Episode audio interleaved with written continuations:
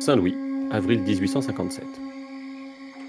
D'un geste vif, Abner Marsh tapota le pommeau de sa canne en icorie sur le comptoir de l'hôtel pour attirer l'attention du réceptionniste. Je cherche un dénommé York, dit-il.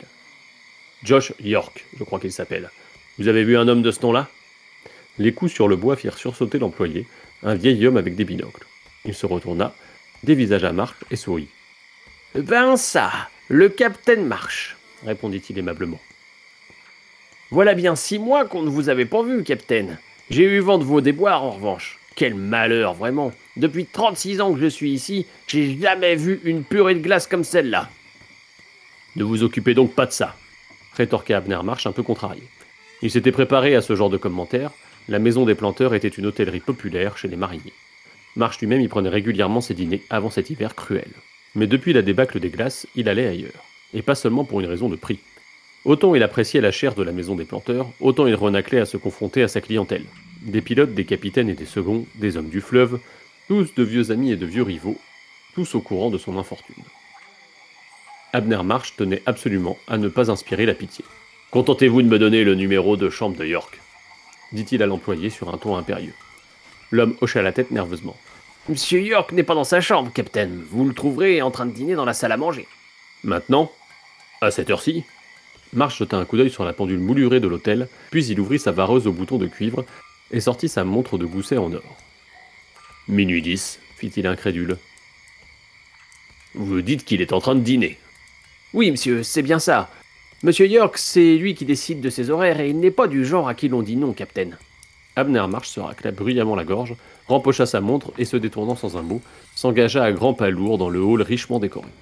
C'était un homme imposant, pas des plus patients, qui n'avait guère l'habitude qu'on lui fixe des rendez-vous d'affaires à minuit. Il portait sa canne avec des involtures, comme si le malheur ne s'était jamais abattu sur lui, et qu'il était resté semblable à lui-même. La salle à manger était aussi vaste et somptueuse que le salon principal d'un grand vapeur, avec des lustres en verre taillé, des cuivres rutilants, des tables aux fines nappes blanches sur lesquelles reposait la plus belle porcelaine et le meilleur cristal. D'ordinaire, ces tables accueillaient une foule de voyageurs et de mariniers, mais à cette heure, la salle était vide, et la plupart des lampes ne brillaient plus.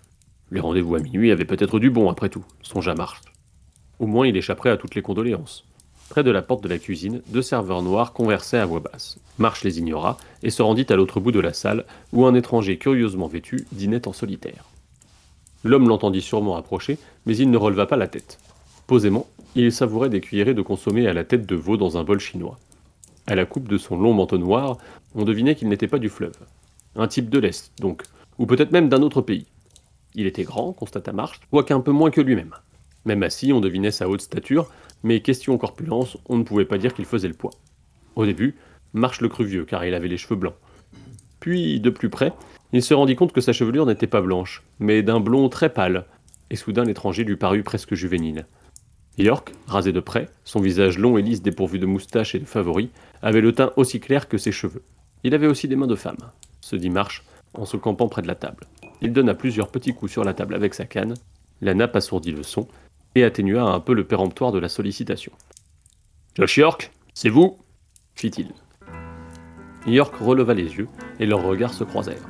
Jusqu'à la fin de ses jours, Abner Marsh devait se rappeler de cet instant, ce premier regard droit dans les yeux de Joshua York. Tout ce qu'il pensait, tous les raisonnements qu'il avait échafaudés furent aspirés par le maelstrom de ses yeux, juvénile, vieillard, étranger et dandy, toutes ces facettes disparurent sur le champ. Il n'y avait plus que York, l'homme à nu, la vigueur qui l'habitait, des songes, une acuité.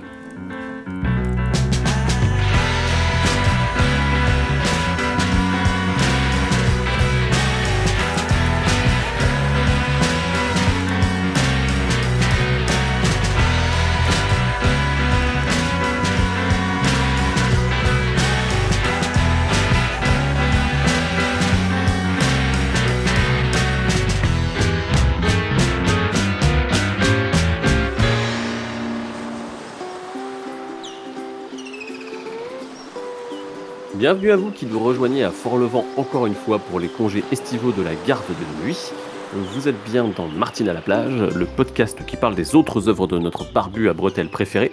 On reste cette fois-ci dans des domaines plus aquatiques que la dernière fois et sur des eaux plus navigables. Euh, pas d'océan toutefois comme dans Windhaven, mais euh, un huis clos sur une rivière dans le bayou avec à bord des passagers qui ont les dents longues, on peut dire ça. C'est pourquoi, à la place de l'habituel générique du son du mur, je me suis permis de citer, après ce long extrait introductif, une bande originale d'animé que certains auront peut-être reconnue. Il s'agit de la première adaptation du manga Helsing sorti en 2001, avec à la musique Yasushi Ishii. Le morceau s'intitule Left Foot Trapped in Sensual Seduction, et ça s'accorde plutôt pas mal avec Rêve de Fèvre que Babar a sélectionné pour vous. Salut Babar Salut. Alors, Rêve de Fèvre ou Fever Dream, ou qui peut aussi être trouvé si vous vous rendez chez un bouquiniste sous le nom River Dream euh, dans les anciennes éditions. Oui, c'est même, euh, je pense que ça, en édition poche, ça reste euh, River Dream, hein, puisque en fait, il n'a été traduit que, enfin, sous le titre de Rêve de Fèvre que dans une seule édition qui est celle de Pygmalion. Bon alors Babar, de quoi ça parle Rêve de Fèvre, toi qui as des goûts déviants. Comment ça, les goûts déviants? Le meilleur Tiens, je te permets pas. Et les, et les goûts déviants, c'était plus pour des histoires de Maekar et de Ron Greyjoy, mais sinon... Non mais t'inquiète pas que là je vais en avoir aussi des goûts déviants. Bref. Donc euh, non, bah alors Rêve de c'est euh, alors c'est le deuxième roman de George Martin, donc qui est effectivement sorti en 1982 et euh, qui a été nommé en 1983 pour un prix Locus qu'il n'a pas gagné. Euh, mais voilà, il a été en tout cas nommé euh, à un prix. C'est un roman euh, qu'on pourrait qualifier, alors qui est rangé en France dans le- le- les littératures fantastiques, même si bon, moi je trouve que ça va plus dans la fantaisie historique. hein. on est sur un cadre historique, historicisant de l'Amérique du 19e siècle, avec bah, des vampires dedans. Voilà, glo- globalement. Oh non, t'as tout vendu, t'as vendu la mèche, il y a des vampires dans Rêve de Fèvre. Incroyable. Il y, a des vampires. Je vous dis pas où par contre, mais il y en a. Voilà, hein, Mhm. il paraît. Et donc, alors, on est dans l'Amérique du 19e siècle, comme je viens de le dire, et on est plus précisément dans le Mississippi, sur le Mississippi, et euh, cette époque de, des bateaux à vapeur. Hein, alors, précisément, le livre euh, commence en 1857. Donc, on a un de nos personnages principaux qui est Abner Marsh, un marinier d'un certain âge, qui est fou amoureux de ces bateaux à vapeur, et qui possède lui-même une petite compagnie de transport fluvial. Alors c'est un homme imposant, au caractère bien trempé, qui ne se laisse absolument pas impressionner, qui est têtu, qui porte toujours une casquette de marinier sur la tête. Toute ressemblance avec George Martin est absolument fortuite. Ah, c'est marrant. Euh, ça- euh, moi, je me souviens que dans les souvenirs que j'avais de la lecture, ce personnage m'avait vachement évoqué, euh, je ne sais plus comment il s'appelle, le capitaine Akab de Moby Dick. C'est possible ça? C'est très possible de toute façon. Enfin, on Mm. sait que bah, ça fait partie des lectures obligatoires de, de George et il y a une petite référence à Moby Dick aussi dans le dans Feuillant. Euh, donc c'est très probable. J'avoue que j'ai quand même pas mal vu Martine. Alors j'ai probablement été influencée par l'illustration de, de couverture euh, en français où on a un Abner Barge qui je trouve ressemble pas mal euh, à Martine avec sa barbe blanche, euh, sa casquette toujours sur lui, etc. Bref, et donc, alors, au tout début de, cette histoire, notre cher capitaine Marsh est au fond du gouffre, puisque une tempête d'hiver a été violente et en fait a détruit la, quasi-totalité de ses navires, et donc sa compagnie est sur le point de couler. Et c'est à ce moment-là qu'il reçoit une proposition d'association qui tombe vachement bien. euh, qui lui permettrait de créer alors non seulement une nouvelle société, mais aussi et surtout de faire construire le plus beau bateau de la flotte du Mississippi et le plus rapide. Et donc euh, le livre s'ouvre alors qu'il va à la rencontre de euh, celui qui lui fait cette proposition, qui est un certain Joshua York, hein, qui est un, qu'on rencontre comme étant un jeune dandy, euh, voilà, de, de européen, de type européen. euh, Ouais, il n'y a Euh, pas un bah. truc genre ici, ici du Byron et des trucs comme ça. Si, si, il commence par citer du Byron. euh, Ah, donc on est sur vraiment sur euh, l'archétype de l'aristo romantique euh, du 19e. euh. Exactement. Donc voilà pour la présentation générale de, euh, du synopsis. Bon, sur le papier, là, comme ça, euh, vous vous dites, euh, ça fait pas plus envie, mais c'est vraiment très bien. hein. Alors moi c'est vraiment un, un livre que j'ai vraiment adoré et je trouve qu'un des gros points forts de, de Martine sur cet ouvrage c'est la description des ambiances. Euh, que ce qu'on soit sur le navire, qu'on soit à terre, qu'on soit euh, dans des moments de, de, de enfin, ou avec les aristocrates ou avec les esclaves, hein, ça parle aussi de, de- On est pendant la période d'esclavage et la guerre de sécession et quelques années après, hein, on la voit passer d'ailleurs dans le bouquin euh, un petit peu en, fond, de, en fond de teinte. Euh, il, arrive vraiment parfaitement à, à- à décrire ces ambiances et notamment euh, le côté un petit peu brumeux qu'on peut avoir, un petit peu rêveur, enchanteur. Il y a une écriture assez poétique et les scènes d'horreur, puisqu'il y en a quelques-unes, sont vraiment bien maîtrisées. Il y en a notamment une dont je me rappelle, donc je ne vais pas spoiler, qui se situe à peu près au milieu du, livre, qui était vraiment absolument glaçante. Et, euh, c'est intéressant d'ailleurs parce que bah, Martin est un auteur qui a quand même pas mal écrit d'horreur. Euh, et là, on sent que, on sent, on sent qu'il a cette maîtrise. Euh, je trouve aussi qu'il a une écriture des personnages bah, très martinesque, mais on, retrouve des personnages qui sont complexes, qui sont humains, qui sont jamais unidimensionnels, avec des, motivations, alors plus ou moins bien décrites en fonction des personnages secondaires, mais qui sont globalement euh, qui sont présentes. Les relations entre les personnages euh, sont sympathiques. Le méchant est topissime et c'est là où on parle de mes goûts euh, un petit peu douteux, mais le méchant, franchement, moi j'aimerais bien le rencontrer. Et surtout, gros point positif pour, pour moi, à un moment donné, ça parle d'histoire, mais d'histoire très ancienne. ça parle de Rome, de sa construction, de sa chute. Et il est fait mention de la ville de Our en Mésopotamie. Et alors là, Ouais, bah forcément, il y a 10 000 points euh, qui, sont pris, quoi. Je, voilà, je ne peux pas, voilà. Moi, je te demande pas pourquoi tu as choisi ce livre, hein, du coup, euh, je pense que toutes les raisons viennent, viennent d'être énumérées. Voilà, alors euh, si, c'est peut-être pour ajouter un, aimant, donc c'est une, c'est une réécriture en fait du mythe du vampire qui joue avec les codes des vampires traditionnels et qui est assez sympathique, alors qui se situe vraiment dans la, loi, dans la droite lignée de, de ce que faisait Anne Rice euh, avec Entretien avec un vampire. Hein. Entretien avec un vampire, ça sort quelques années avant euh, Rêve de fève, ça sort en 1976. Et on retrouve pas mal d'éléments euh, en commun, hein. des vampires ultra charismatiques, dans un contexte, on est dans la Louisiane, chez, Entretien avec un vampire, des récits de vie, etc. Donc on est vraiment dans cette, dans cette lignée-là. Et Martine a aussi un discours, je trouve, sur l'esclavage qui est mis en parallèle avec les vampires et euh, il arrive à, ouais, voilà, à, porter un discours euh, avec des vampires qui sont à la fois esclaves et bourreaux, en fait.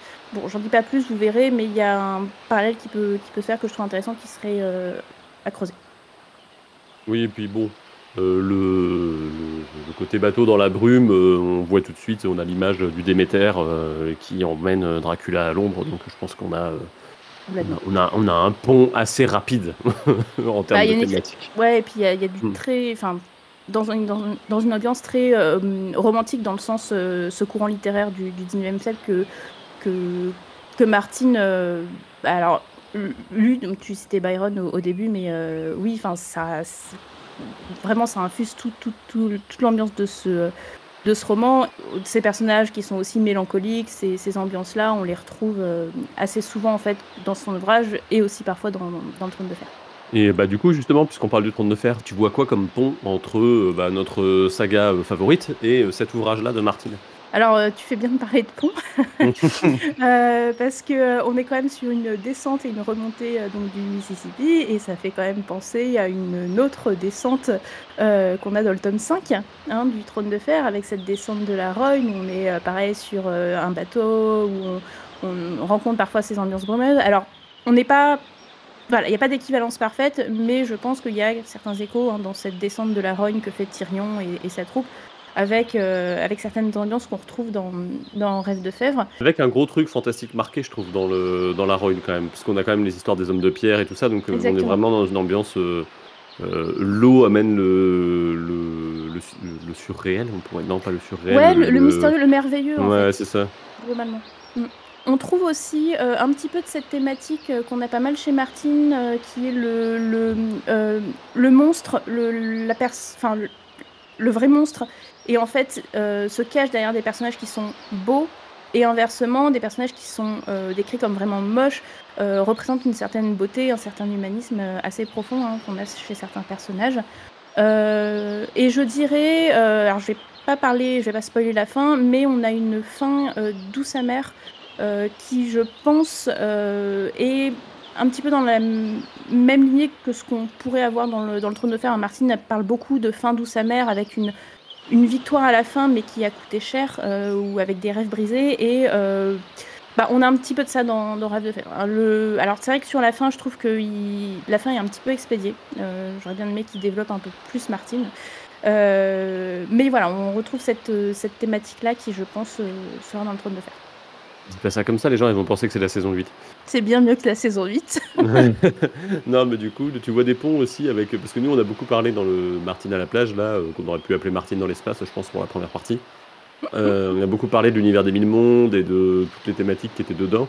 Je pense que Rêve de Fèvre s'éloigne, dans les souvenirs que j'en ai, un peu de tout ce qu'on a croisé jusque-là, qui était plutôt une SF humaniste, euh, on va dire, dans le genre, pour aller vers, euh, vers autre chose. J'ai un souvenir d'un texte plus à froid, moins que tous les autres qu'on a traités jusqu'à maintenant, qui ont vraiment une très grosse charge émotionnelle. J'ai moins ce souvenir-là de, de, lecture. J'avoue que j'ai pas mal eu la charge émotionnelle, mais parce qu'à un moment donné, y a, on parle d'histoire. Donc j'étais Ah Non, mais ah, alors, c'est vrai, alors on retrouve cet humanisme. Euh, dans le sens ouvert vraiment vers les humains, vers les autres, vers les plus défavorisés, euh, un petit peu en toile de fond avec un Ebner Marsh qui, euh, bah, qui finit par aider des esclaves pendant la guerre de sécession.